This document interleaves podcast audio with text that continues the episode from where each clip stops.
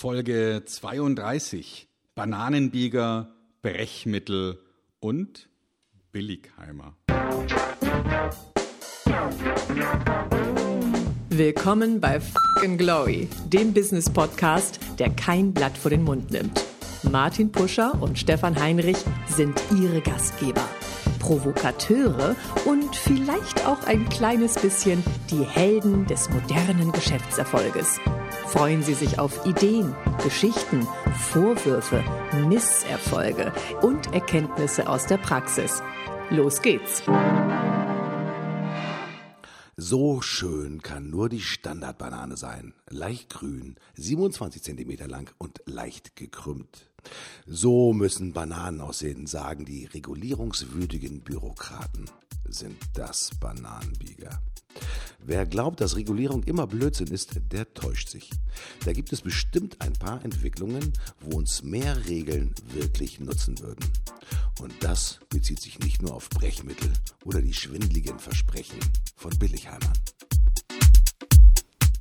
Liebe Freunde, es gibt doch nichts Schöneres als exotische Obstsorten, die sich im prallen Licht des Sonnenscheins biegen und erst dann zu einer vollendeten Banane werden. Stefan, herzlich willkommen. Wir sind bei Fucking Glory, der Nummer 32 bei Bananenbieger, Brechmittel und Billigheimer. Was fällt dir zum Thema Bananenbieger ein?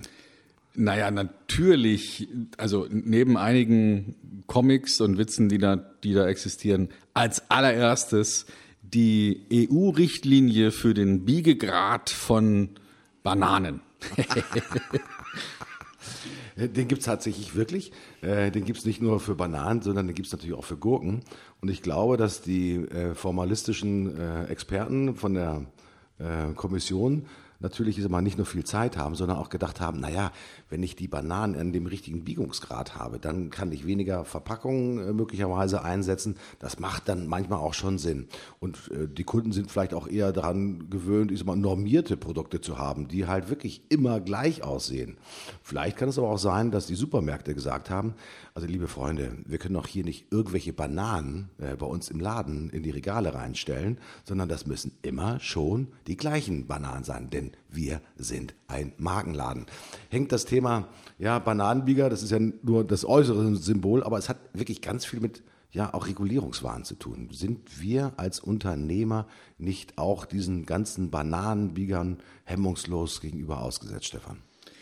Ja, natürlich. Also die Frage ist, was, was sollte man denn jetzt machen? Also wenn angenommen, einer hat eine Banane, die anders aussieht, ja, ähm, darf er die dann nicht verkaufen oder darf er die dann nicht Banane nennen? Muss er die dann Kanane nennen oder Zahnane? Also ich habe gerade mal nachgeguckt, es gibt tatsächlich die EU-Verordnung Nummer 2257-94. Und das ist eine Verordnung der EU-Kommission, die die Eigenschaften und Klassifizierung äh, eingeführter Bananen rechtlich beschreibt. Also die sogenannte Euro-Banane. das, da muss ich, muss ich laut lachen. Also da wird, wird festgelegt, wie lang die mindestens sein muss, wie dick die mindestens sein muss, dass mindestens vier Stück, also vier Bananen an einer sogenannten Bananenhand oder an einem Cluster sein müssen. So, jetzt mhm. frage ich mich, ich wäre gern dabei gewesen bei dieser Sitzung, wo man wahrscheinlich in vielen aufeinanderfolgenden und möglicherweise vertagten Sitzungen darüber diskutiert hat, ob drei oder fünf eine gute Grenze ist und man sich dann möglicherweise nach langem Ringen auf vier geeinigt hat. Das ist, braucht, braucht irgendwer sowas? Oder, oder gibt es noch sowas wie gesunden Menschenverstand? Ja, ich, ich glaube natürlich, mit gesundem Menschenverstand ist es so eine Sache, Stefan. Es gibt natürlich den gesunden Menschen und den gesunden Menschen. Und also mit dem gesunden Menschenverstand alleine kann man natürlich über Normierung und Regulierungen natürlich nicht sprechen sondern das muss ja alles Hand und Fuß haben. Da muss man auch ein Lineal anlegen können und zu sagen, die Euro-Banane darf eine Länge von 28,43 Zentimeter nicht unterschreiten, weil ansonsten wäre es eine, äh, ich nenne das einfach mal eine, ähm, keine Ahnung, eine Afrika-Banane. Ja, die Afrika-Banane dürfte dann hier bei uns sozusagen nicht mehr verkauft werden. Kann ja sein. Ähm, also Regulierung hat ja nicht nur negative Aspekte. Ähm, in dem Fall ist es wahrscheinlich einfach deutlich über das Ziel hinausgeschossen, weil immer jeder von euch kennt vielleicht auch diese kleinen, immer zuckersüßen Mini-Bananen, äh, die gibt es manchmal in Delikatessengeschäften zu kaufen. Die sind übrigens ganz vorzüglich, wenn man sie anbrät, mit Honig übergießt, ja, und sie dann auch tatsächlich, ich sag mal, so ein bisschen, ich sag mal, anschmelzen lässt. Das ist ja übrigens in Asien eine riesengroße Delikatesse, kann man in Thailand, in Singapur, überall essen und ist, ja, die geback, back, äh, ich glaube, gebackene Banane heißt das, ist eine super Delikatesse. Ähm, aber wenn wir über das Thema Regulierung sprechen, mein lieber Stefan, dann ist das Thema ja Regulierungswahn auch dahinter. Staaten und ja, auch die Europäische Kommission versucht ja wirklich ganz viele Dinge enorm tief zu regeln. Da gibt es ja dann ISO-Zertifikate, alles muss in Zertifikate reingedrückt sein, damit man wahrscheinlich auch einfach die Unternehmen nicht nur besser gängeln kann, sondern damit man alles mit einer Gleichmacherei bedienen kann. Ist das Thema Bananenbieger nicht auch etwas, was für Gleichmacherei steht und was für Verlust von Individualität steht? Wahrscheinlich schon, ja. Also ein Stück weit auch für diesen, ähm, diesen Ansporn, dass man an zentraler Stelle bestimmt, was richtig und was falsch ist. Ähm, oder, oder diese Idee, dass man auf diese Art und Weise ein Unternehmen führt, wo einer denkt und, äh, und vielleicht lenkt und der Rest arbeitet. Das ist schon sehr stark so ein zentralistischer Ansatz, der, der glaube ich auch, äh, wenn wir da nicht nochmal eine Änderung herbeiführen, möglicherweise das Ende der Europäischen Gemeinschaft bedeuten könnte. Also schließlich ist der Brexit ja so dumm er ist in meinen Augen, aber motiviert durch diesen Regulierungswahn und dieses einer legt jetzt fest, was eine Banane ist.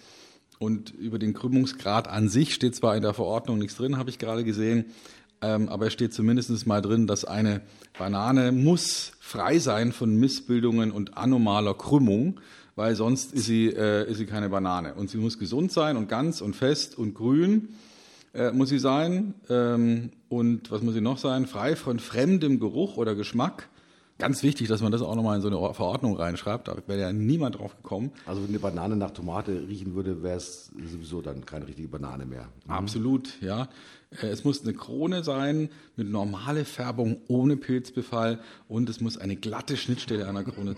Meine Güte. Also ähm, ich, ich, kann, ich kriege mich gar nicht mehr so richtig ein. Also ich stelle mir die Menschen vor, die da sitzen und mit allem Ernst, man kann ja auch gucken, das hat ein gewisser ähm, René Steichen unterschrieben in Brüssel am 16. September 1994. Ähm, und, diese, und, und zwar hat er unterschrieben, diese Verordnung ist in allen Teilen verbindlich und gilt unmittelbar in jedem Mitgliedstaat. Ja, hat er nochmal ganz klar gemacht. Ähm, und ich sage, das braucht kein Mensch. Mhm. Wir müssen überlegen, ob wir uns da nicht so einen Moloch geschaffen haben von hochbezahlten Beamten, die völlig wertfrei Dinge tun. Also ich halte es für eine gute Idee, dass wir äh, sowas haben wie eine gemeinsame Finanzpolitik, eine gemeinsame Außenpolitik, eine gemeinsame Sicherheitspolitik. Das halte ich für absolut sinnvoll. Ich denke, an der Stelle müsste man die EU-Kommission eher wie, wie eine gewählte Regierung sehen und nicht wie so eine inszenierte oder so eine für immer berufene mhm. Instanz, die einfach dann anfängt, irgendwas zu regeln, sondern das müsste wirklich ähnlich wie ein Parlament sein, vielleicht so, dass die heutigen Landesregierungen mit irgendeinem Schlüssel diese Europaregierung wählen, äh, in indirekter Wahl vielleicht, äh, und, und sich da dann eine gemeinsame Politik geben. Das halte ich für wesentlich sinnvoller, als so viel Zeit und Geld zu investieren, um den Biegegrad von Bananen festzulegen oder, ähm, oder von Gurken oder von sonst irgendwas. Mhm. Also mir geht es darum, wir brauchen schon eine gemeinschaftliche, zusammenhaltende, ähm, vielleicht letztlich Weltregierung, denken wir mal nicht so weit, gehen wir mal erstmal auf eine Europaregierung und, und überlegen, was müssen wir denn gemeinsam machen, aber wir müssen aufpassen, dass so ein Apparatschick nicht sich irgendwann selber verwaltet und dann nur noch Dinge tut, äh, ja, die niemandem mehr was helfen und niemandem mhm. was bringen. Ja, ich glaube, deswegen kommt ja auch die, der ganze Unmut natürlich auch zustande, weil äh, das mit gutem Menschenverstand teilweise nicht mehr einsichtig ist. Äh, viele Leute mögen vielleicht davon profitieren und immer, die meisten von euch kennen ja das sogenannte DIN-Institut, das Deutsche Institut für Normung. Das ist ja sozusagen ein nationaler Vorläufer gewesen. Äh, stellt euch mal Folgendes vor, es gäbe kein DIN-Institut. Dann würden wir alle auf unterschiedlich großen, selbstgeschnittenen Papierbögen wahrscheinlich versuchen auszudrucken. Das hätte natürlich äh, die Druckerhersteller von Brasa und wie sie alle heißen vor riesengroße Probleme gestellt. Also das DIN-Institut hat das schon richtig gemacht, dass sie natürlich auch festgelegt haben, dass eine DIN A4-Seite 21 Zentimeter breit ist und 29,7 Zentimeter lang ist. Weil das ist schon so eine vernünftige Normierung. Das hilft auch wirklich im Alltag, das Leben zu erleichtern kann. Ich stimme dir zu 100 Prozent zu, dass nicht alles, was regelungsfähig ist, auch geregelt werden muss, sondern viele Dinge auch einfach dem ja, guten Gefühl, auch dem, dem freien Spiel auch ein bisschen der Kräfte auch unterlegen sein sollten. Und äh, gerade zum Thema Bananen, ja, ähm, ich verstehe, dass die Bananen keinen Pilzbefall haben sollten, äh, aber wenn ich in einen Supermarkt reingehe oder, oder in ein Delikatessengeschäft, dann mache ich mir natürlich schon auch ein Bild der Ware, die ich beabsichtige zu kaufen und überprüfe durch, ja, vielleicht in die Hand nehmen, durch eine Druckprüfung, leichte Druckprüfung, damit nicht zu doll, damit die Bananen nicht sozusagen äh, braune Stellen kriegt, ja, wie das Ganze denn für mich geeignet ist, weil der eine mag vielleicht eher die ja, schon reiferen Bananen und der andere braucht sie halt wirklich äh, im kurzen äh, Übergangsstadium von grün zu gelb. Ähm, die Wut, die Regelungswut, das ist manchmal wirklich das Hemmende. Auf der anderen Seite, Stefan, gibt es aber auch Dinge, die passieren im Moment einfach so und da wäre es ganz gut, wenn man ein bisschen mehr Regulierung hätte. Äh, wenn wir über Themen sprechen, die heute ja auch die Medien beschäftigen und auch wahrscheinlich uns beide beschäftigen, ist das Thema der sogenannten Kryptowährungen. Ich denke da so an das Thema B, Bitcoin. Äh, ich bekomme jeden Tag Mails von irgendwelchen schwindeligen Anbietern, die sagen, dass wenn ich jetzt in Bitcoin einsteige, dass ich in zwei äh, Minuten Millionär werde. Also so sinngemäß. Also ich werde zugespammt momentan, äh, mach hier Bitcoin. Das ist übrigens ein Markt, der ja im Moment komplett unreguliert ist. Äh, beim Thema Bitcoin, Stefan, kommen dir da Schweißperlen auf die Stirn oder sagst du, oder hast du vielleicht schon welche gekauft? Also ich habe keine gekauft, ähm, weil ich mir nicht ganz sicher bin, wo ich sie dann auch sicher wieder verkaufen kann. Ne? Also ähm, das, ich denke mal, das Ding hat zwei Aspekte. Zum einen ist ja das Thema Blockchain ein hochinteressantes Technologiethema, das auch wirklich gerade möglicherweise the next big thing ist für viele Anwendungen für viele Themen mal auf, auf ganz laienhafte Weise erklärt. Es ist im Prinzip ein, wenn man sich das System der doppelten Buchführung vorstellt, ähm, das hat man ja mal eingeführt, damit es nicht ganz so leicht ist, Bücher zu fälschen, weil man müsste jetzt, wenn man irgendwo was rumfummelt, müsste man an zwei Stellen rumfummeln. Und man müsste auch wissen, an welchen zwei Stellen man rumfummeln muss. Mhm. Also das, die doppelte Buchführung ist eine Systematik, mit der man Fehler und auch Betrügereien verhindern kann.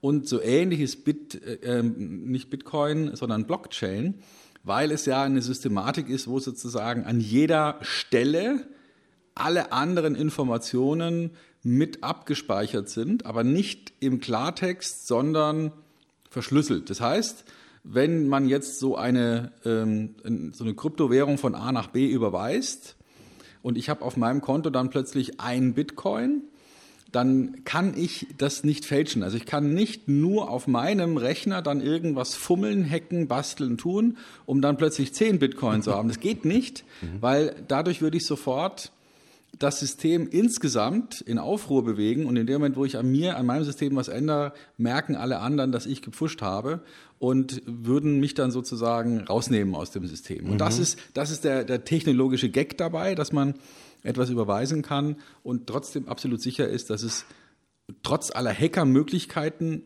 im mhm. System immanent nicht verändert werden kann an einer Stelle. So, also das ist die technische Erklärung. Und was macht man damit? Es ist quasi der Ersatz für Bargeld digital. Mhm.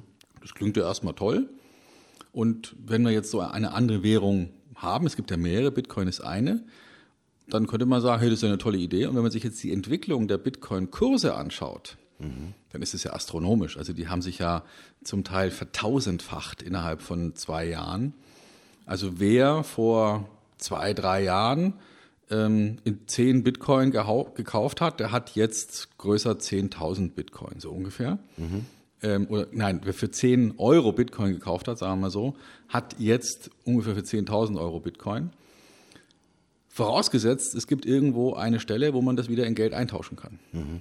Aber das, das Leistungsversprechen, das natürlich hinter diesen Blockchain, virtuellen Währungen steht, ist natürlich schon faszinierend. Äh, es ist fälschungssicher, ähm, es ist leicht transferierbar, ähm, es ist sicher, ähm, es ist ja, vielleicht das, das Bargeld der neuen Zeit. Ähm, ich glaube, in, in, Deutschland, Deutschland gehört noch zu den Ländern, wo Bargeld einen ganz besonders hohen Stellenwert hat. Es gibt sogenannte Bargeldländer und sogenannte, ich sage mal, E-Geldländer, so würde ich das mal sagen. Die Kollegen oben in den nordischen Ländern sind schon viel stärker beim Thema Bezahlen mit Karte, Bezahlen übers Handy und so weiter und so fort. Und ich glaube natürlich, dass dieses Thema der sogenannten Kryptowährung natürlich auch entstanden ist, um vielleicht auch manchmal so ein bisschen so diesen den dunklen Machenschaften Vorrang zu gewähren. Weil hm, ich kann mir vorstellen, etwas, was nicht reguliert ist, also wo keine Zentralbank dahinter steht, wo eine Währung geschöpft wird, ohne dass ja eine staatliche Aufsicht dahinter ist.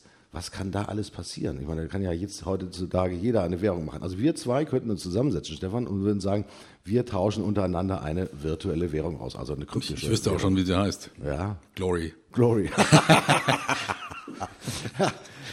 I take two glories. Äh, aber diese Kryptowährungen haben, natürlich auch ein ganz großes Risiko. Ich meine, äh, wenn ich heute für eine Ware, für eine Leistung bezahle, bezahle ich ja nicht nur sozusagen den, den äh, echten Leistungspreis, sondern ich zahle auch Steuern drauf.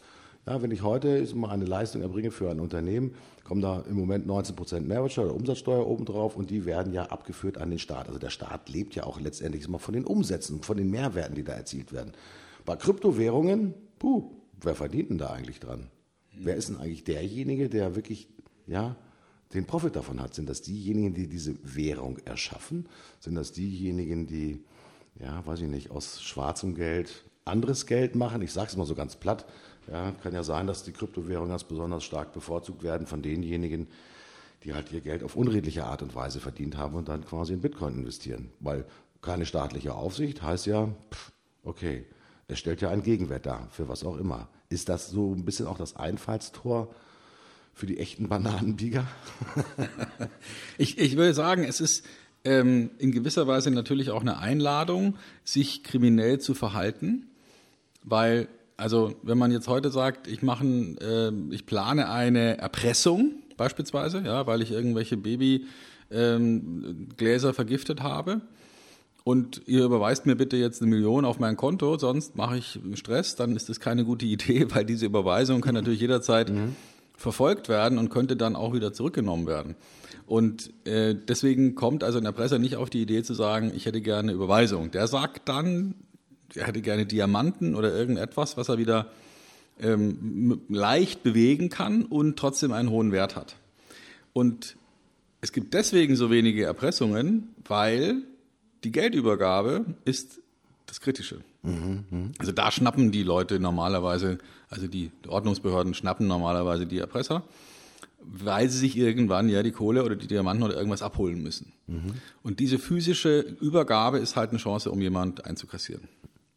Wenn wir jetzt mit Bitcoin arbeiten, dann ist es ja für einen Kriminellen ziemlich einfach zu sagen, ich hätte gerne so und so viel Bitcoin oder den Gegenwert von so und so viel Euro in Bitcoin und die Transaktion an sich ist nicht nachvollziehbar. Mhm. Das heißt, die Kohle ist weg, die ist sicher übertragen, die kann man auch nicht zurückholen. Mhm. Und jemand sagt dann, okay, damit ist mein Geld ähm, in Sicherheit. Und dadurch wäre es wesentlich einfacher, sowas wie eine Erpressung durchzuführen. Ich weiß ja, dass sowas heute auch schon im großen Stil stattfindet mit Erpressungen von Unternehmen. Dort mhm. wird ein Virus eingespielt ähm, sämtliche Daten werden sozusagen kontaminiert, beispielsweise beim Steuerberater. Und, äh, und dann schaltet man dem einfach von einem Tag auf den anderen alles ab und sagt, wenn du dein Business weiterhin betreiben willst, äh, ist es überhaupt kein Problem. Wir, wir, schicken dir einen Code per E-Mail und du bist wieder safe. Mhm. Ähm, aber du zahlst da bitte so und so viel Bitcoin. Keine Chance, das zurückzuverfolgen. Und ähm, natürlich ein ziemlich, natürlich kriminell, aber ein, ein wahnsinniges Businessmodell, auf die Art und Weise Leute abzuziehen. Und da ist die Frage, und jetzt sind wir wieder beim Thema Regulierung, was kann denn eine Regierung tun, um sowas zu verhindern? Also beispielsweise, was könnte denn eine Regierung tun, um zu verhindern, dass man ähm, Bitcoins verwenden darf. Also mhm. die, die, chinesische Regierung beispielsweise hat es ja verboten, mhm. Beziehungsweise verhindert. Also es gibt dort keine Möglichkeit, Bitcoin einzutauschen. Ähm, die Technologie an sich wird dort abgeschaltet. Und die Frage ist, ähm, wir haben gestern darüber gesprochen mal, äh, Japan, sagtest du, hat mhm. das akzeptiert als offizielles Zahlungsmittel, was ich nicht verstehen kann. Und in Europa redet da im Moment keiner drüber, in der mhm. Politik. Und die Frage ist, was könnte, wie könnte da jetzt, da sehe ich jetzt eine sinnvolle Art von Regulierung, die Politik einschreiten und beispielsweise verhindern, dass da Schindluder mitgetrieben wird oder dass Geldwäsche betrieben wird. Also wenn ich jetzt beispielsweise ähm, Drogengeld auf irgendeine Art und Weise reinwaschen will, dann könnte ich ja Bitcoin kaufen und äh, die quer durch die Welt über alles Landesgrenzen verschieben, ohne dass irgendeiner nachvollziehen kann, wo das Ding ist und wo es nachher war. Und dann vielleicht wieder in Gold oder in irgendwas anderes umtauschen, hab das, hab das Geld innerhalb von Sekunden gewaschen. Mhm. Das wollen wir als, als Weltgemeinschaft ja nicht. Mhm. Und, und da brauchen wir Regulierung, finde ich. Da muss es vielleicht auch im Sinne einer, einer friedlichen Welt möglicherweise auch Entscheidungen geben, die gegen die Freiheit gehen, weil Bitcoin oder Kryptowährung ist ja ein gewisser Freiheitsgrad. Aber wir haben ja auch schon akzeptiert, dass wir nicht mehr als 10.000 Euro ähm, Bargeld, einfach ja. Bargeld mhm. für Transaktionen nutzen dürfen, ohne dass wir einen Ausweis vorlegen. Ne? Also mhm. Bargeldgeschäft musst du ja heute zeigen, wer du bist, wenn du größer 10.000 Euro dein Auto kaufst oder irgendwas machst.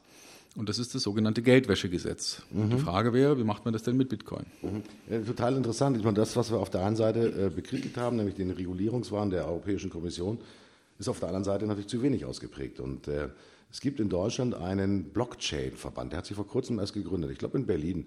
Und der hat äh, auch vor kurzem ein Positionspapier veröffentlicht. Und äh, immer dann, wenn wirtschaftsnahe Verbände und Organisationen Positionspapiere veröffentlichen, da steht normalerweise drin, weniger Staat ist besser und gibt uns mehr Freiräume und so weiter und so fort. Das Interessante ist, in diesem Papier stand explizit drin, mehr Regulierung, weil hier natürlich zum Thema Zahlungsmittel einfach und Technologie einfach eine, eine Technologie da ist, die unheimlich große Chancen auch hat. Es geht ja nicht nur um das Thema virtuelle Währungen, sondern es geht auch um das Thema äh, sichere Transaktionen bei Verträgen, bei Versicherungsverträgen. Ich danke jetzt mal nur Tachobetrug bei Autos zum Beispiel. Ja? Wenn wir dort äh, einen Mechanismus hätten, der halt wirklich sehr zuverlässig den aktuellen äh, Tachostand bei jeder, bei jedem Werkstattbesuch, ich sag mal, in eine zentrale Datenbank reinschreibt, dann kann halt einfach nicht nach zwei Jahren der Tacho mit dem Bohr oder irgendeinem Messgerät nochmal um, um 200.000 Kilometer zurückgedreht werden.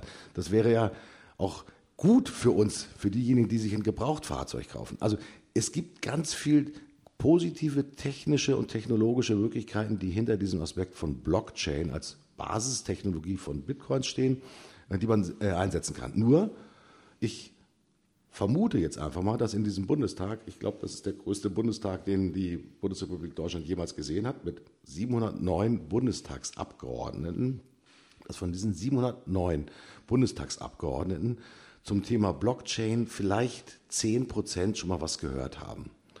Bitcoin haben vielleicht ein bisschen mehr gehört. Aber ich glaube, wenn man diese Person fragen würde, was steckt denn da für eine Technologie dahinter und welche gesellschaftlichen Auswirkungen hat das denn möglicherweise in Bezug auf das Thema ja, Kriminalität, äh, Geldwäsche und so weiter und so fort. Ich glaube, dann würden wir von den wenigen Personen, die wirklich Ahnung davon haben, wirklich nur ein Schulterzucken ernten.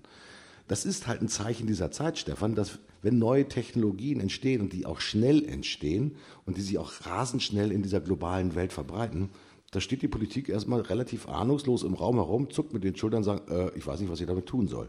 Also wir müssen denen vielleicht auch helfen, ja, auch durch solche Positionspapiere, die Schnelligkeit der notwendigen Regulierungen zu erkennen und dann halt nicht in äh, Ausschüssen jahrelang halt an dem äh, Biegegrad von, von Kryptowährungen zu arbeiten, sondern zu sagen, okay, ich möchte, dass folgende Dinge unter staatlicher Hoheit passieren können. Geld wird nur geschöpft aus staatlich regulierten und kontrollierten Banken. Punkt. Das wäre schon mal die erste Maßnahme. Dann hätte man nicht mehr das Thema der virtuellen Währung oder der Kryptowährungen in die Hände von äh, ja, manchmal obskuren, manchmal auch ehrenwerten äh, Unternehmen gegeben. Mhm. Und wir wollen ja nach wie vor dass Straßen gebaut werden, Straßen instand gehalten werden und dafür brauchen wir letztendlich auch Steuereinnahmen, weil keine Steuern heißt keine Brücken mehr, heißt keine vernünftig ausgestatteten Schulen und so weiter und so fort. Das ganze Thema Infrastruktur würde noch mehr in die Grütze gehen.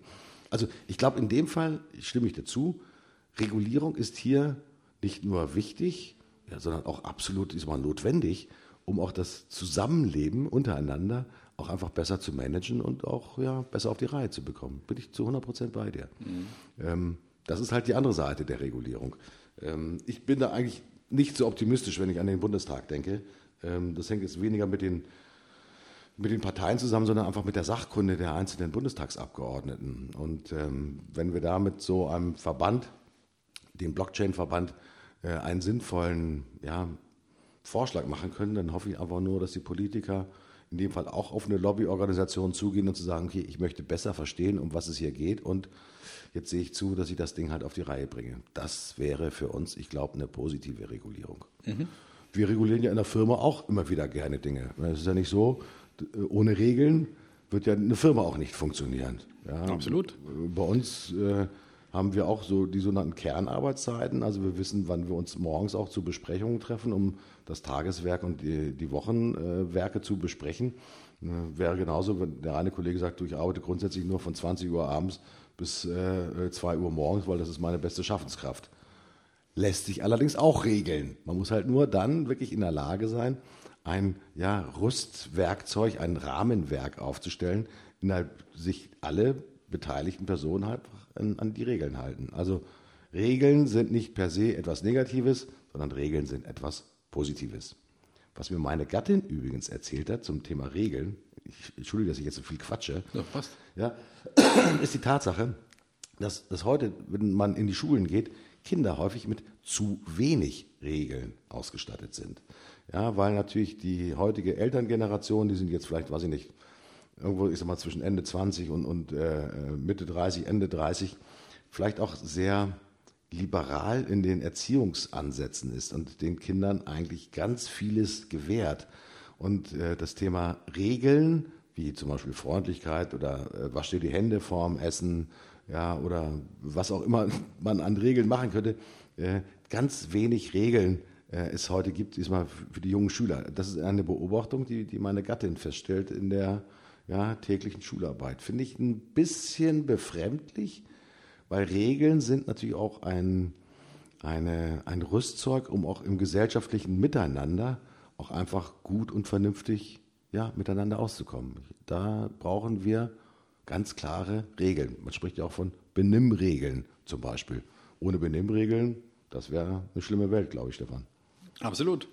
Und ähm, Regeln finde ich gut und manchmal sind Regeln ja sinnvoll, wenn sie von allen Beteiligten mal entwickelt und dann auch in, in Einsatz gebracht wurden. Und demnächst steht uns ja hier eine riesengroße Änderung bevor in Sachen Regeln, vor allem die Leute, die sich mit Daten und ähm, dem Handhaben von Daten beschäftigen, nämlich die DSGVO, also die, die Datenschutzgrundverordnung. Die, die europäische. Richtig die ähm, in Kraft treten wird am 25. Mai 2018. Das ist beschlossen. Und es gibt mannigfaltige Kritik daran, weil es ähm, in, in so ein Kompromissler-Text geworden ist, also wo viele Kompromisse drin stehen, viele Dinge auch wachsweich ausgelegt sind und man nicht so richtig weiß, betrifft es mich jetzt oder nicht und was muss ich machen, was muss ich nicht machen. Aber vom Grundsatz her ist die ja in Ordnung, weil sie soll private Personen schützen. Und dazu gehört zum Beispiel auch das Recht auf Vergessenwerden, das Recht auf ähm, totales Löschen von Datensätzen und insbesondere dann, wenn irgendwelche sehr persönliche Daten mit drin sind. Und dann kommen wir aber langsam auch schon an Grenzen, wo ich sage, äh, hm, ist es denn sinnvoll geregelt? Also zum Beispiel das Geschlecht gilt in der Verordnung als stark persönliches Merkmal. Das heißt also, wenn, ähm, wenn Sie zum Beispiel jetzt eine E-Mail-Liste haben, wo neben dem Vornamen und dem Nachnamen noch das Wörtchen Herr oder Frau mit abgespeichert ist, dann wäre das zum Beispiel eine, ein Verstoß, mhm. weil man ähm, in so einem Datensatz nach Möglichkeit keine persönlichen, und dazu gehört das Geschlecht, Daten speichern darf, wenn es nicht absolut notwendig ist.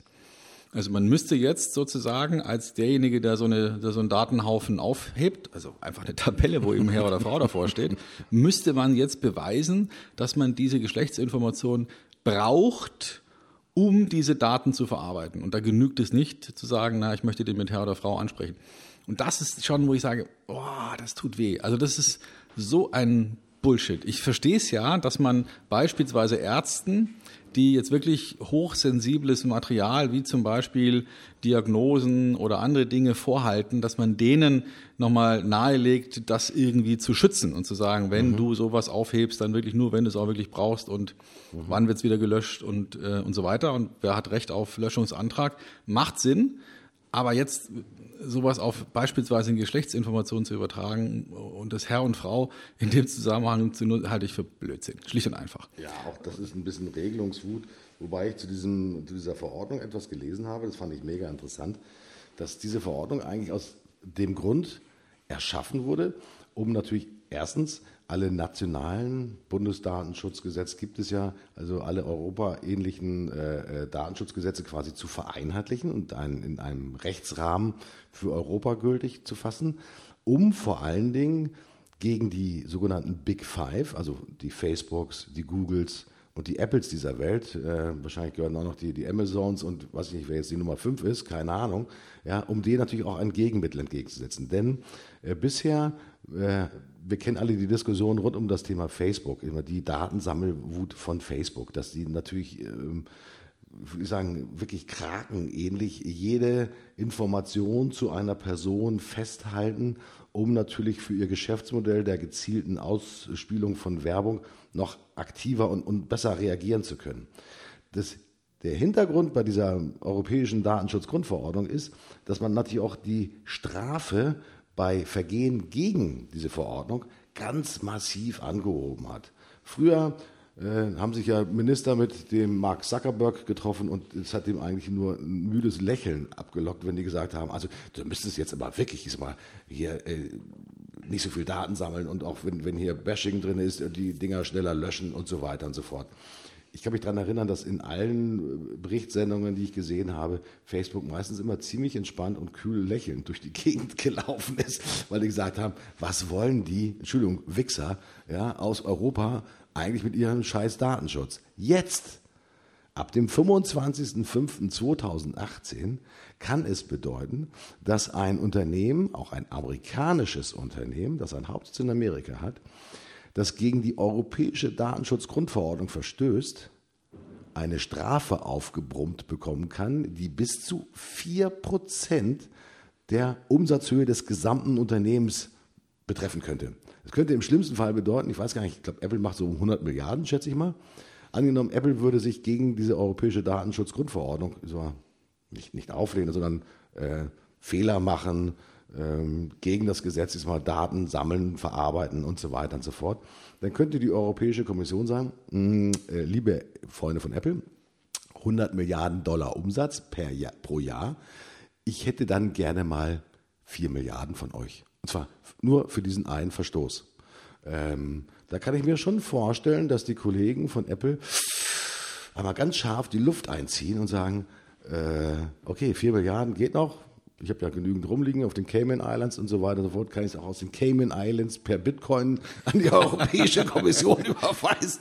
Als Beispiel, ja, ich glaube, dass es erstmal auch eine Keule ist, mit der man sozusagen auf die datensammelnden Kragen natürlich der großen amerikanischen Datensammler auch wirklich einschlagen will. Ich glaube, das ist so ein gesetzliches Machtmittel einfach, das die Europäische Kommission haben wollte. Inwieweit das auf die einzelnen Unternehmen runterbricht, viele sind unheimlich nervös deswegen.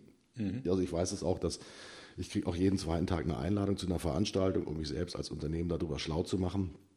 Ja, da, ist, da entsteht ein neuer Markt, würde ich mal fast wieder sagen. Also äh, mach dich noch schlauer, als du es eh schon bisher bist, Pusher. Ja. Mhm. Aber ähm, ja, Regelungswut äh, ist unser Thema bin gar nicht mal ein, ein Gegner dieser europäischen Datenschutzgrundverordnung. Vielleicht wenn es darum geht, wirklich Geldmittel zurückzuholen von denjenigen, die keine Steuern in Europa zahlen, den Amazons und so was dieser Welt, kann das vielleicht mal ein probates Mittel sein, um auch einfach Druck aufzubauen, ja, um sich nicht einfach nur auf, äh, in, auf, den Rücken legen zu müssen und sozusagen jetzt nicht gesagt durchgevögelt zu werden, aber mal, bisher lächeln halt die großen Konzerne darüber. Also als ja. Machtposition finde ich es interessant.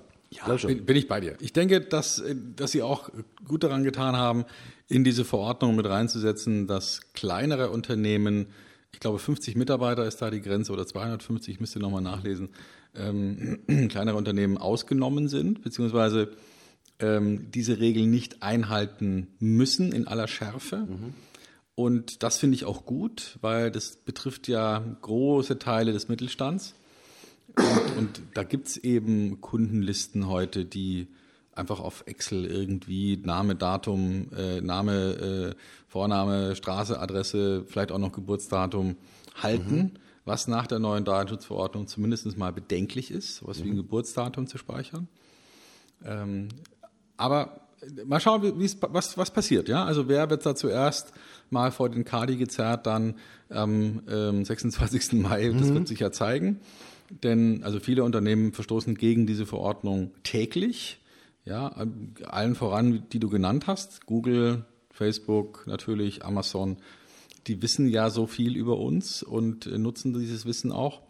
Mal sehen. Also wir, wir, wir dürfen gespannt sein. Ich bin, bin, äh, bin offen für alles. Ich könnte mir vorstellen, dass es da relativ bald eine Novelle gibt, wenn die ersten wirklich dann von Kadi gezerrt werden.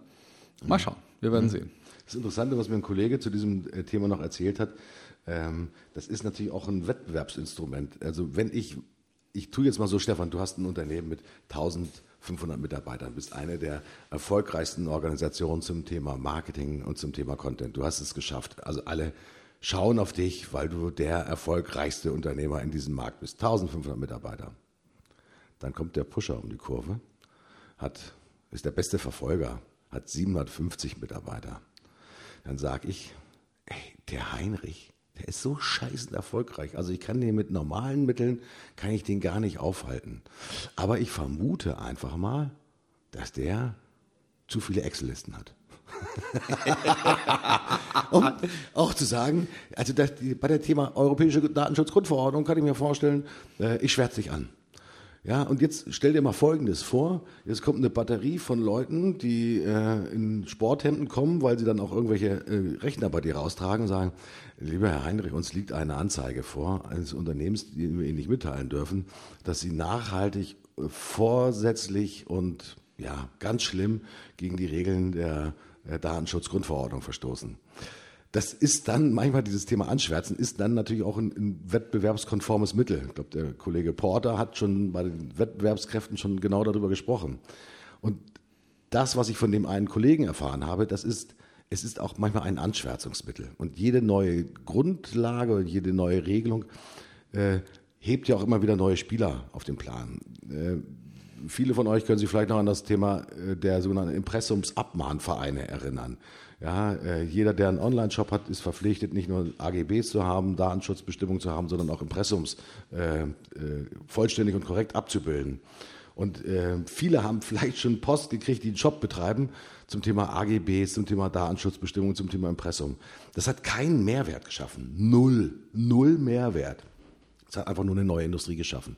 Und deswegen muss man da auch immer ein bisschen ober, vorsichtig sein, ist immer, ob solche neuen Regelungen nicht auch wieder eine vollkommen neue sozusagen Industrie, die dann meistens aus der Juristerei herauskommt, wieder nach vorne spülen, um halt Unternehmen, ich will nicht sagen, jetzt den Gar rauszumachen, aber sie ganz maßgeblich zu beschäftigen. Also ich könnte mir vorstellen, wenn du 1500 Mitarbeiter hättest und dann so eine Batterie von Leuten kommt und die dich da mal sozusagen datentechnisch flöhen, das, äh, da muss schon ein paar Mitarbeiter abstellen, damit das sozusagen auf Vordermann kommt. Das Absolut. Ist, ja, ja. Und, äh, und das, das Verrückte ist auch der, vor allem auch der Deutsche Anwaltverein ist ja in Hinblick auf die Datenschutzverordnung auch mal laut geworden und hat gesagt, uiuiui, ähm, wie ist es denn jetzt bei jemand, der Strafverteidiger ist?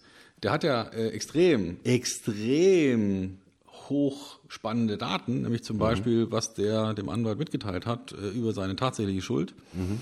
Ähm, das ist ja nach dem Datenschutzgesetz, zum Beispiel darf er das eigentlich gar nicht aufbewahren. Ja. Okay. Ja. So, also jetzt wird, wird spannend, ja. Und ähm, da sieht man dann schon, da, das ist nicht wirklich bis in alle Ecken geputzt worden, ja, dieses Gesetz. Da hat man doch dann, sagen wir, mit dem groben Schrubber mal eben kurz äh, geputzt. Und die Ecken, die sind halt noch nicht wirklich behandelt worden. Und da wird es nochmal relevant werden, für viele reinzuschauen und zu sagen, ist das Gesetz überhaupt wirklich anwendbar mhm. in dem Sinne, wie wir es anwenden wollen. Und da sind wir wieder bei Regulierungswahn und, äh, und solchen Themen. Und ja, die Frage ist, wie kann man einer bürokratischen Organisation verbieten oder verhindern, dass eine bürokratische Organisation sich immer weiter aufbläht, indem sie ein Regelwerk nach dem anderen produziert? Ja, das ist die spannende Frage. Ja, wir sollten ihnen ab und zu mal ein Brechmittel geben. genau, richtig. Ja. Das entleert sozusagen äh, den Körper und manchmal auch den, den Geist an, an wichtigen Stellen weil man dann sich sozusagen auch mit zu viel Mist auch beschäftigt hat. Ja, das, das Thema Brechmittel gehört ja äh, zum Titel unserer Sendung mit dazu. Äh, beim Thema Brechmittel, ja, mein Gott, wie, warum sind wir eigentlich auf dieses Thema gekommen? Weil es natürlich auch Typen gibt, die eigentlich schon ein personifiziertes Brechmittel sind. Mhm. Ähm, manchmal sind das mediale Typen. Äh, du machst den Fernseher an, mehr aus Zufall und äh, siehst Menschen in den sogenannten Daily Soaps oder in diesen äh, Scripted Reality Soaps und du sagst, mein Gott, diese Menschen gibt es wirklich? Ja, werden die nicht im Computer generiert? Ja, die gibt es wirklich. Das sind dann teilweise wirklich, ich sag mal, wo ich das Gefühl habe, das Verhalten dieser Menschen, äh, die, die Art, wie sie sich artikulieren, das ist ein einziges Brechmittel. Also häufig wird ja das Thema Brechmittel wirklich ich könnte kotzen, wenn ich den sehe. Das ist so ein, so ein, so ein geflügeltes äh, Sprichwort. Warum äh, mögen wir manche Menschen wirklich überhaupt nicht? Weil wir deren Meinung nicht schätzen, weil sie scheiße aussehen, weil sie scheiße labern, vielleicht auch, weil sie besonders erfolgreich sind. Was macht Menschen zum Brechmittel? Also für mich sind vor allem Menschen ganz deutliches Brechmittel, die ähm, also die schon über den rechten Rand hinausgefallen sind, ja, also die, die nicht nur konservative Ideen vertreten, sondern ähm, ganz klar ähm, Nazi-Parolen weiß gewaschen wieder benutzen. Das gefällt mir überhaupt nicht. Da muss ich brechen. Mm, die, also alles, was für mich mit Abgrenzung zu tun hat, mm, wo man sagt, hier auf der Seite der Grenze ist gut und auf der anderen Seite der Grenze ist nicht gut. Ähm, das hat was zu tun mit Rassismus, das hat was zu tun mit Nationalismus, ja, die einen gegen die anderen, völlig sinnloserweise. Ähm, und zwar nicht im, im Sinne von Teamspiel, ja, also jetzt haben wir die Deutschen spielen gerne gegen die Österreicher Fußball, weil es einfach besonders Spaß macht zu gewinnen, ja, sondern, sondern mehr im Sinne von ähm, die anderen sind weniger wert. Ja, also Abgrenzung über Werthaltigkeit, zu sagen, die sind die es wert und die sind es nicht wert. Das finde ich wirklich zum Kotzen. Mhm. Äh, übrigens, das Rechte ist mies, das Linke genauso. Also äh, in Hamburg sind wir ja konfrontiert gewesen rund um den G20-Gipfel natürlich nicht nur mit sozusagen den, den, rechten Braunvögeln, sondern auch mit dem sogenannten schwarzen Block, wo sich halt auch mal Menschen dahinter verbergen, die Schein, unter dem scheinbaren Deckmäntelchen der linksorientierten Systemkritik einfach nur Rabatz machen wollen, ja, durch äh, äh, Autos von Müttern, von äh, Krankenpflegerinnen anzünden, die nichts dafür können, die sicherlich nicht in Verdacht stehen. Ich sage auch mal, ja, jetzt besondere Systemwiedergänger äh, zu sein und die unsere Gesellschaft diesmal manipulieren. Die, die linken Wichser ja, sind genauso ekelhaft. Ähm, beim Thema Brechen. Ich gehe so weit, dass ich sage, das sind gar keine Linken, weil für mich ist linkes Gedankengut ja sehr stark mit Solidarität und gemeinsam gegen einen Feind gedacht, aber nicht unbedingt abgrenzend. Also, ja, das heißt jetzt nicht, dass, also, linkes Gedankengut würde für mich nicht bedeuten, dass man sagt, wir sind besser als die. Mhm.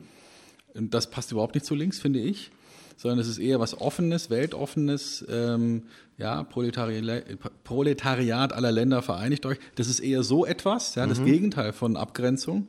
Und das, was wir hier in Hamburg im, im Sommer erlebt haben, das äh, war für mich kein, kein linker Ausdruck von Politik, sondern ähm, eigentlich Nazis. Also Leute, die sagen, weil wir besser sind als die anderen, nehmen wir uns raus, irgendjemand zu verhauen, anzuzünden oder sonst was. Das ist für mich SA-Style und das ist für mich ja, Nazi, rechts. Ja, ja. schön formuliert. Äh, jetzt, wo ich drüber nachdenke, sehe ich es genauso. Auch das sind die, das sind Chaoten und auch eigentlich sind es alles Nazis. Mhm. Ja, muss man wirklich sagen. Ob die von links oder von rechts grölen, spielt gar keine Rolle. Aber in dieser extremen Ausprägung äh, kann, würde ich das sofort unterschreiben.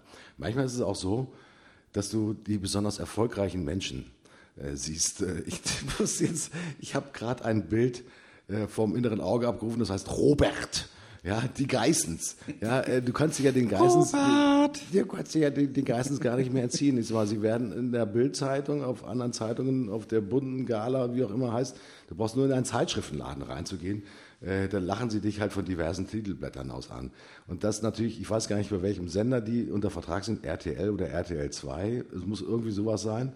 Ähm, ich finde sowas von entsetzlich, das auch zu sehen, mit diese, diese zur Schau getragene Dekadenz, ja, äh, bei allem Humor, der wirklich, ich sag mal, eher zufällig entsteht, ja, das ist für mich auch ein Brechmittel. Ähm, also es sind nicht nur sozusagen die Ansichten, sondern es sind auch ganz bestimmte Typen, ja, bei denen ich persönlich für mich sage, äh, it's a Brechmittel, it's a wahres Brechmittel. Und das sind manchmal, manchmal ist es vielleicht auch Neid, der auch dann mitspielt eine Rolle, dass er sagt, boah, ich kann den überhaupt nicht ab, wenn ich den sehe, dann kotze ich. Ja, Mario Barth, der als, glaube ich, einer der ersten Comedians ganze Stadien gefüllt hat mit, mit seiner, äh, mit seinen Sendungen. Und immer noch füllt. Und immer noch füllt. Äh, ich finde ihn relativ binär und austauschbar, aber er spricht halt ein ganz bestimmtes äh, Publikum an und okay, Leute, wenn ihr sozusagen auf, auf die Frauenwitze steht, eines Mario Barth und wenn ihr dafür ins Stadion geht, ja, super geil, geht hin. Für mich ist tendenziell Mario Barth tut mir leid, ein Brechmittel. Vielleicht ist es ja so, dass, dass wir, äh, also ähnlich wie ein Horrorfilm ja auch seine Fans hat, auch gerne durch die Medien, durch die Presse solche Brechmittel vorgeführt bekommen, ganz bewusst unter diesem Horroraspekt, ja, und weil dadurch natürlich auch Interesse und Quote gemacht wird. Ne? Also wenn jemand, wenn jemand wirklich so abstoßend ist, und der trotzdem vorgeführt wird. Ja, so ein bisschen so wie früher auf den Jahrmärkten, wo man dann irgendwelche ähm, verunstalteten Tiere oder, oder Menschen vorführt, ja, und das für großes Interesse, großen Andrang gesorgt hat. Vielleicht ist es auch jetzt, Stichwort Geissens, ein, ein Trick, ja, eine Idee, ähm, oder ich denke jetzt an Dschungelcamp, ja, mit irgendwelchen äh, grässlichen Tieren, die die da schlucken müssen oder, oder essen müssen. Ähm, Vielleicht ist ja dieses Horror, ja, dieses, uh, vielleicht dieser Ekel ja auch ein Stück weit einfach Quotenmacher. Das ist Zirkus, ja, du hast recht. Jetzt, wo du das sagst, natürlich gibt es die, wahrscheinlich ist Mario Barth ein super netter Typ, ja, aber es ist natürlich sozusagen seine Brechmittelart, ja, macht halt einfach Quote. Und äh, das ist halt so ein bisschen auch wie durch, ich mag es mir eigentlich gar nicht angucken, aber ich gucke doch mal durch Schlüsselloch. Ja, diese, diese, Neugierde, die immer wieder mit dahinter ist. Genau wie beim Zirkus, immer wenn dann, äh, aus alten Filmen kennt man das ja, du hörst im Hintergrund so rumpeln, es ist alles abgedeckt, ein Käfig. dann wird der Käfig äh, enthüllt und drinnen steht, keine Ahnung, ein 200 Kilo großer Fleischklops als Mensch. Uh, und alle Leute sind vollkommen erschrocken. Und dann fängt er auch an, an, an, den, an den Gitterstäben zu rütteln. Uh, Angst, ja. Ähm, ja, ich glaube, du hast recht, Stefan. Das hat, Brechmittel hat auch etwas mit Quote zu tun. Vielleicht ist das wirklich äh, die Kombination von, von beiden Dingen. Ähm, ich glaube, so im persönlichen, privaten macht man ja sowieso um das Thema Brechmittel als Persönlichkeit sowieso einen riesengroßen Bogen. Das merkt man ja sehr schnell. Den mag ich, den mag ich nicht. Den finde ich eher zum Kotzen. Wenn ich den zum Kotzen finde, dann äh, nicht nur ignorieren, sondern einfach einen riesengroßen Bogen drumherum machen. Das ist, glaube ich, ein vollkommen natürlicher Reflex. Ja, ja. auch so sehen, ja. ja. Ja, ähm, wo aber die Leute keinen riesengroßen Bogen drum machen, das ist das Thema der sogenannten Billigheimer. Ähm, Leute, wenn ihr durch eine mittelgroße Stadt geht, durch eine früher sehr belebte Fußgängerzone, was fällt euch auf? Hm. Ja, Wie? Immer die gleichen Läden. Ja, und vor allen Dingen immer mehr Ein-Euro-Läden. Ja, ich wusste gar nicht, wie viel Scheiß es für ein Euro zu kaufen gibt. Ja, augenscheinlich muss das eine, eine, gut funktionierende Industrie sein, wenn in ja, mittelgroßen Städten die äh, Einkaufsstraßen teilweise wirklich gepflastert sind von ein Euro Läden. Billigheimer. Billigheimer scheinen ja dann auch wirklich ein bisschen im Trend zu liegen, weil äh, egal, ob das Zeug was taugt oder nicht, aber für 1 Euro wird es gekauft. Gibt es auch 99 Cent Läden, gibt es übrigens auch. Ja, das ist dann die Verbesserung sozusagen der Billigheimer noch unter. Sind Billigheimer auch ein Stück weit Trend der Zeit, Stefan?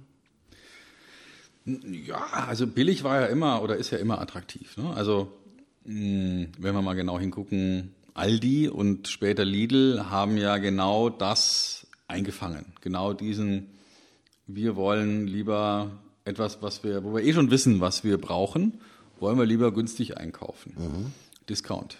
Und äh, das ist, äh, ja, ich, das ist ja völlig legitim. Ne? Also wer sollte einem das verbieten, dass man so denkt und dass man sagt, ja, ich habe es gern ein bisschen billiger.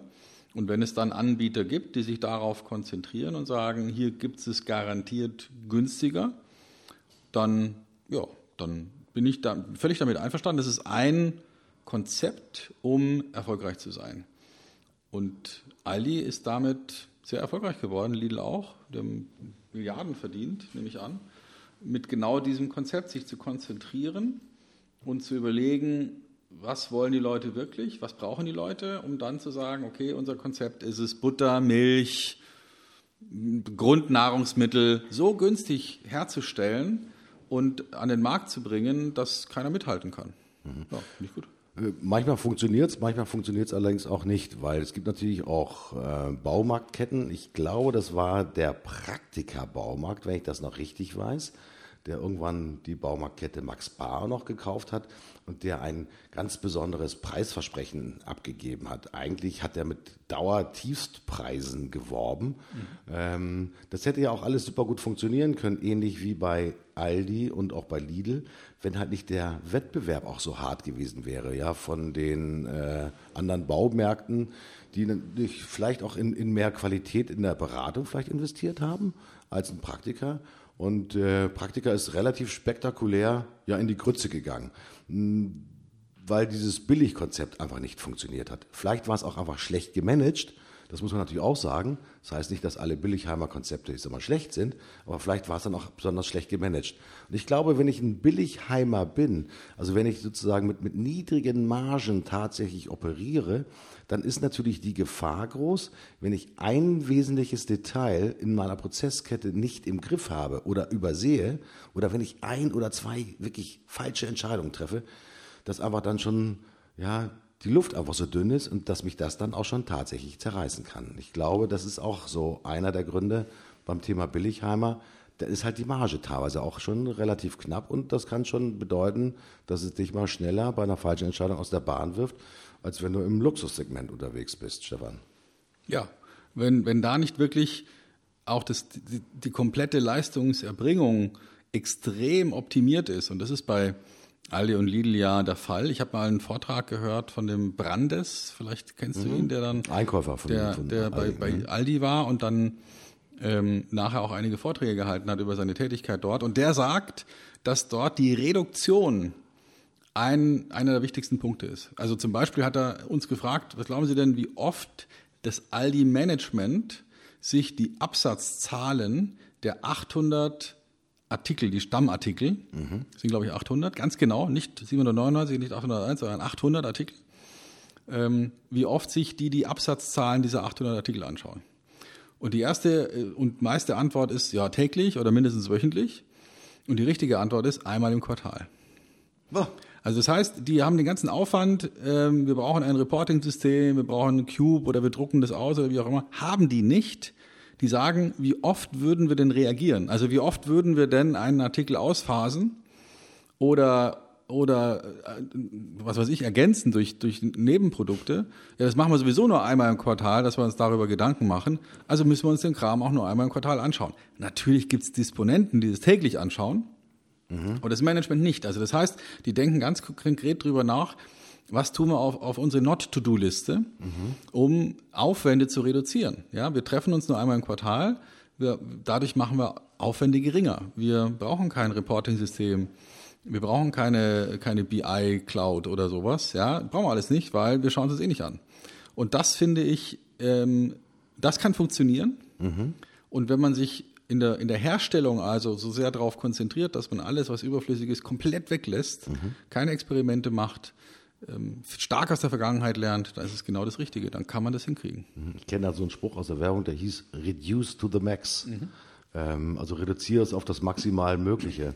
Ähm, das sind ja auch teilweise die Erfolgsprinzipien natürlich von, von äh, Airlines. Weil wenn ich mir natürlich auch den Erfolg, auch den wirtschaftlichen Erfolg von Ryanair angucke, mhm. äh, ist es ein typisches Beispiel dafür. Ryanair gibt ja teilweise Flüge raus für, ich sag mal, 99 Cent oder einen Dollar, äh, wo du dann natürlich an Gebühren, Flughafengebühren, bla bla bla etc. vielleicht nachher dann, was ich noch 40 Dollar obendrauf zahlen muss. Ja, aber es ist ja eine sogenannte No-Thrill-Airline. Das heißt keine Experimente, ja, auch keine besonderen Extras. Wenngleich jetzt gerade bei Ryanair ja etwas passiert, dass sie ja auch überlegen, so etwas wie einen, einen Business Club einzurichten, äh, dass es auch, ich sag mal, veränderte, ich sag mal, Mitnahmemöglichkeiten gibt für Gepäck. Das war ja lange Zeit super strikt und ich kann mich an ganz entsetzliche Situationen morgens um 4.30 Uhr in Bremen erinnern, wenn Leute eine Tasche als Bordgepäck dabei hatten, die halt nicht in dieses voreingestellte Gestell reinpassen würden. Ja, dann gab es wirklich, ich sag mal, Tränen, Gezeter, da wurden Jacken ausgepackt, dann sind, hat man sich drei Jacken übereinander angezogen, damit die Tasche in dieses Gestell da reinpasste. Das waren schon wirklich, ich sag mal, abenteuerliche Szenen. Aber der Erfolg von Ryanair, sozusagen als sogenannter Billigheimer, hat ja funktioniert.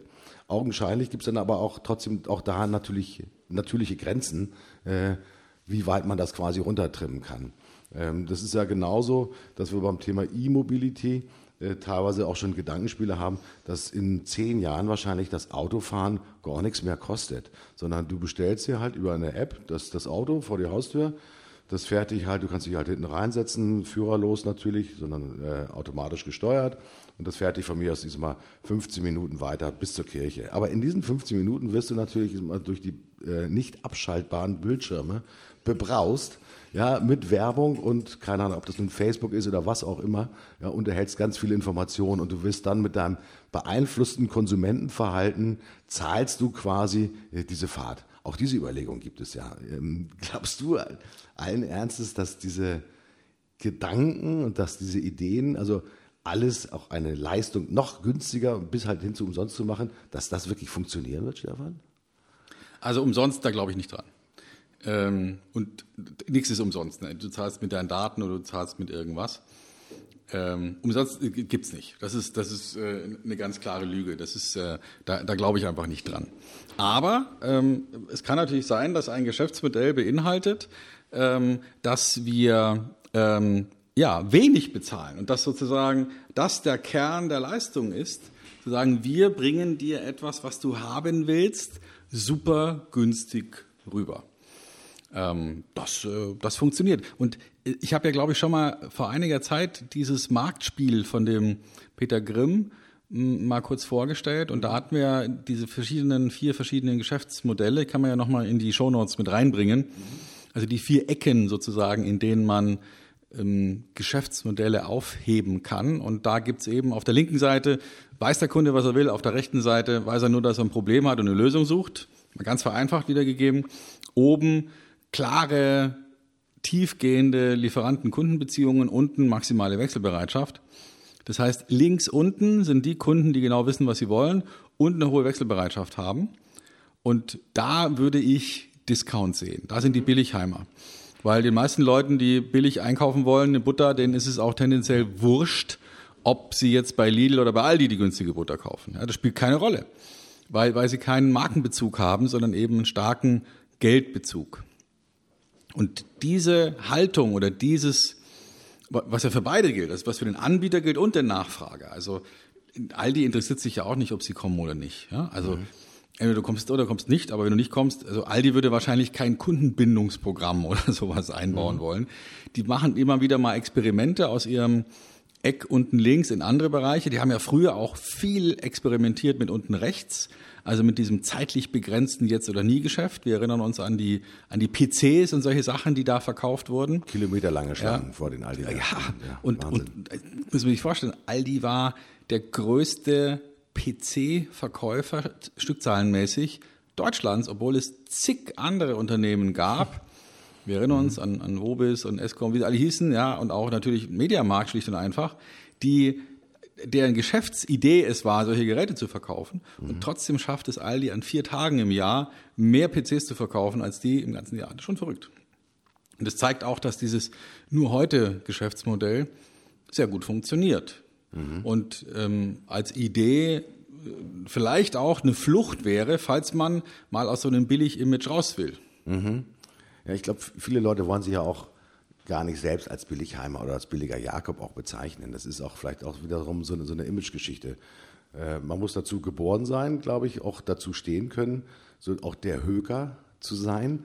Ja, und nicht halt als der, der Luxusverkäufer, der teure Luxusuhren verkauft oder nur Champagner verkauft, etc., etc.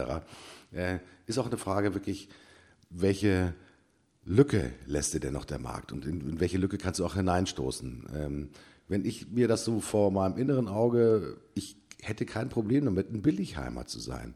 Ja, ich, ähm, wir erstellen heute individuelle handwerklich geprägte Leistungen für unsere Kunden. Ich hätte überhaupt kein Problem damit, einen Online, über einen Online-Shop in eine Vielzahl hochautomatisiert zu günstigsten Preisen äh, die Leistung abzugeben. Wenn es sich am Ende des Tages rechnet und ich die Prozesse im Griff habe, super.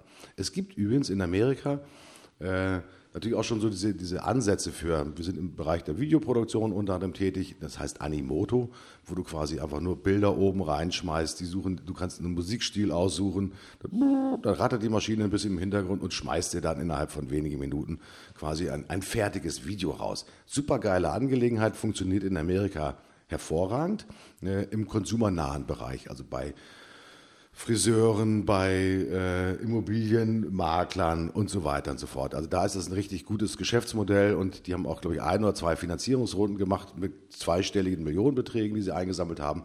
Das funktioniert.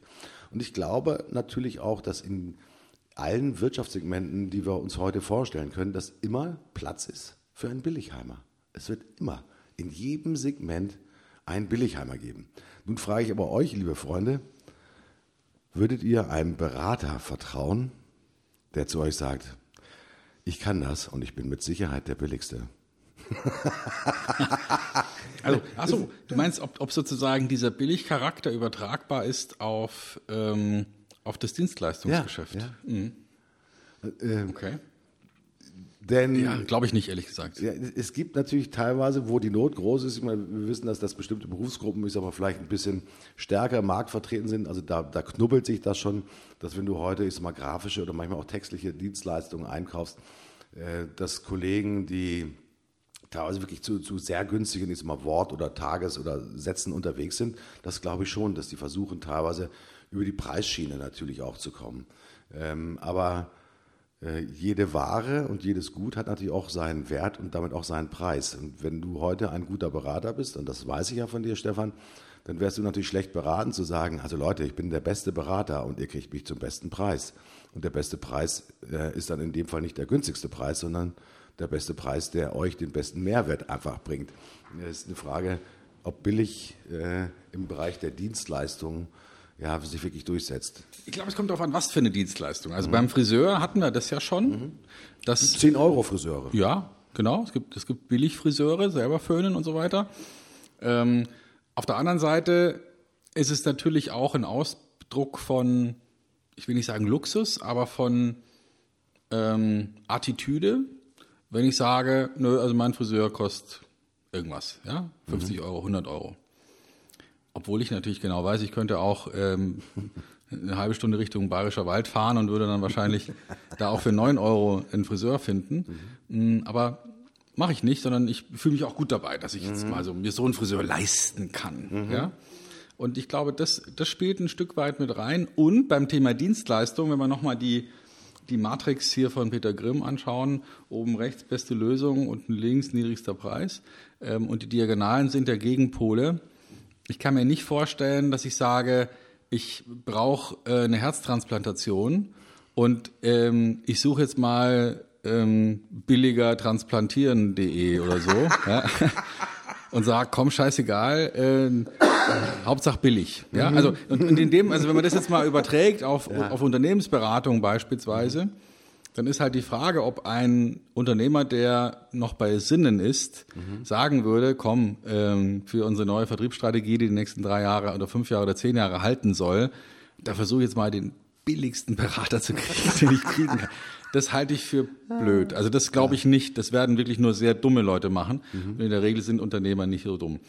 Ähm, bei, Im Konzern kann ich es mir vorstellen. Da gibt es einfach zu viele ich sag mal, gegenseitig orientierte Interessen. Und da könnte ich mir schon vorstellen, dass man sagt, ja, wir würden jetzt gerne jemanden einkaufen, der, keine Ahnung, unserem offenen Herzen äh, operiert, aber wir zahlen nicht mehr als acht Euro die Stunde, weil wir haben jetzt hier auch einen aus, was weiß ich, Pakistan, der das auch kann. Mhm. Und also da könnte ich es mir vorstellen, aber mhm. so bei dem richtigen Unternehmer, der für sein Unternehmen eine Beratung einkauft, so wie wir wahrscheinlich einem Arzt auch ein Stück weit vertrauen müssen und, und genau wissen, nee, die Knie-OP, da geht es jetzt nicht um, um Discount, sondern da geht es um, ich will nachher wieder laufen können. Mhm.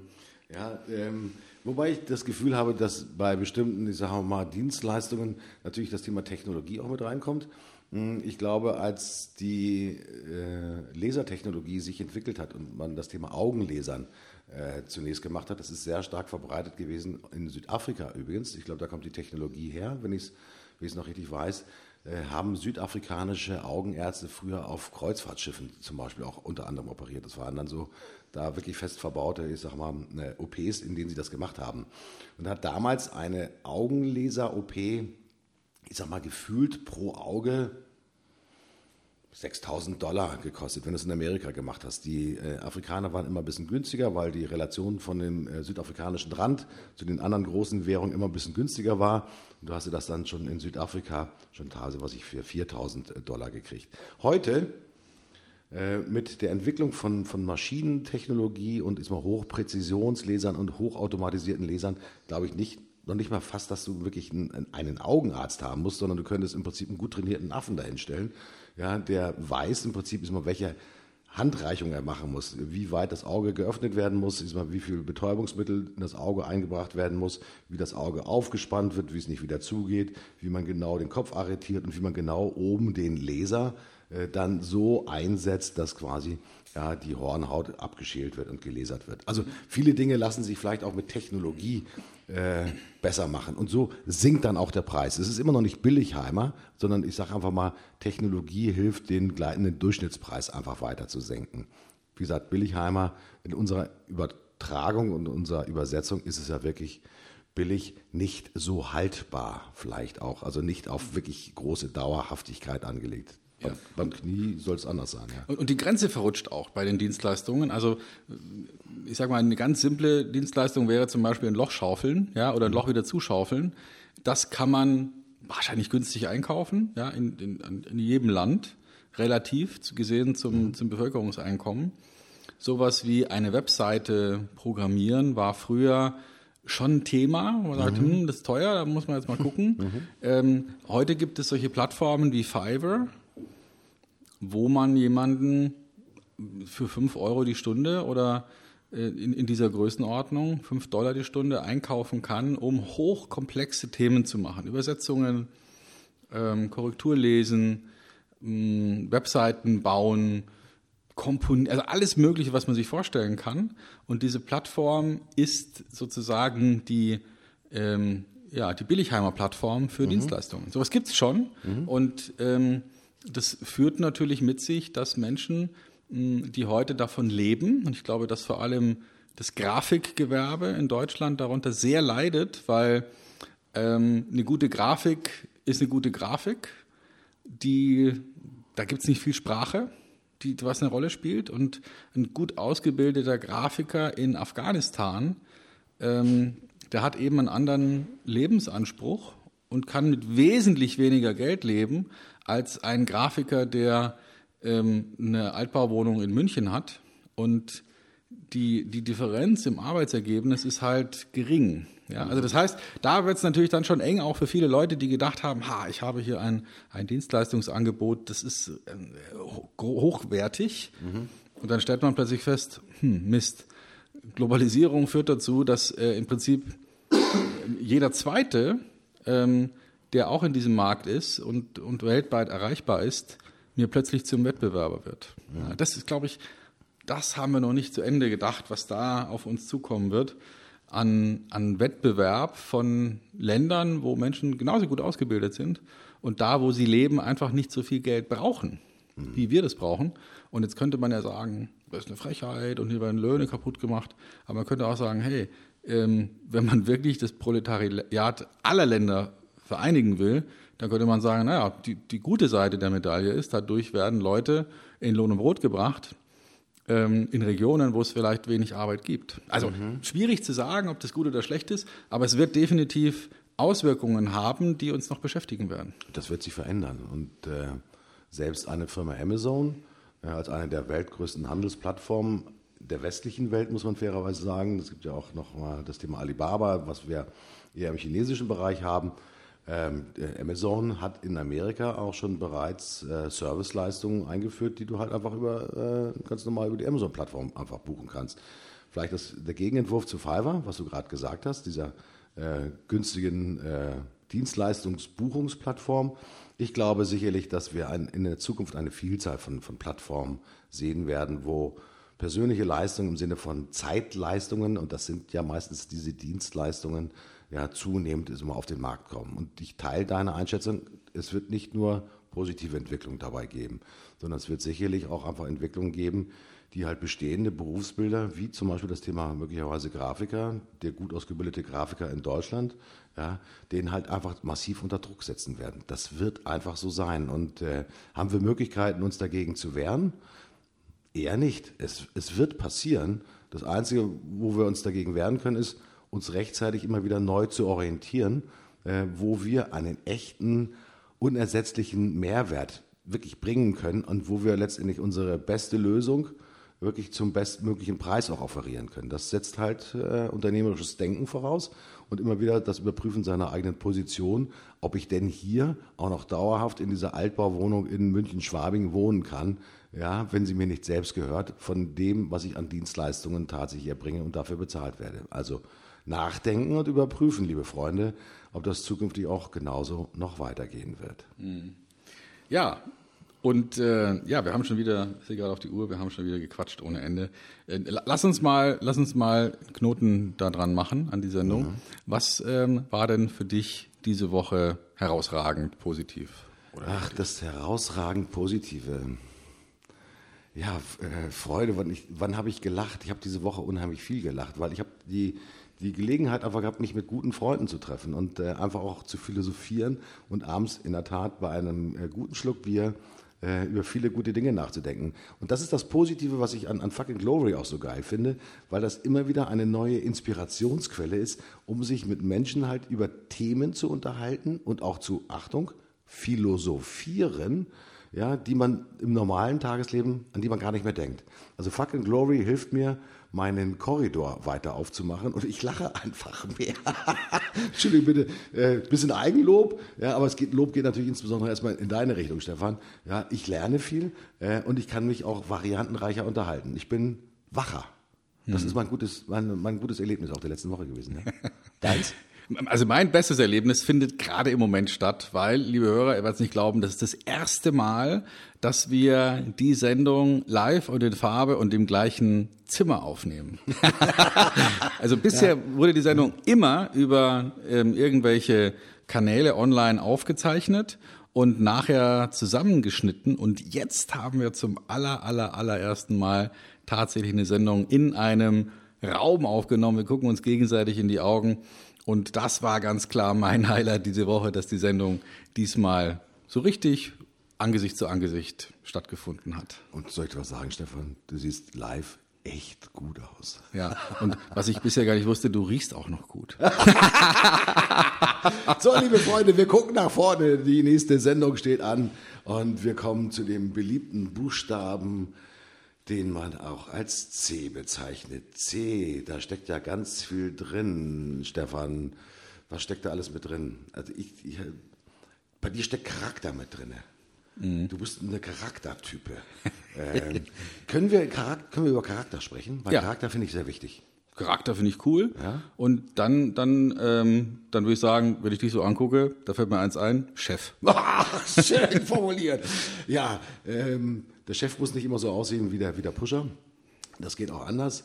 Äh, aber wenn ihr euch den richtigen Chef suchen wollt, dann ist auch so ein Vorstellungsgespräch ist manchmal sowas wie eine Casting. Ah, ja, genau, wie eine Castingshow, ja. Castingshow. ja, und ich glaube, da gibt es ja auch wieder im Fernsehen jede Menge zu sehen von unterschiedlichen Castingshows, ob das nun rund um Musik ist oder Ahnung, Gewichtsverlust, alles Mögliche wird heute gecastet, ob Bauer oder wer auch immer. Wir machen uns ein bisschen lustig und unterhaltsam über das Thema Castingshow. Also Da freue ich mich drauf. Charakter, Chef und Castingshow. Wunderbar. Stefan, äh, es war mir eine besondere Freude, dir heute gegenüber zu sitzen und mit dir zu plaudern, von Angesicht zu Angesicht. Ich sage, liebe Freunde, mir hat Spaß gemacht. Ich freue mich aufs nächste Mal. Tschüss, euer Martin Puscher. Ich sage auch Tschüss. Das war Stefan Heinrich im selben Raum mit Martin Puscher. Wir haben viel gelacht und wir werden nächste Woche auch wieder viel lachen. Bis dahin.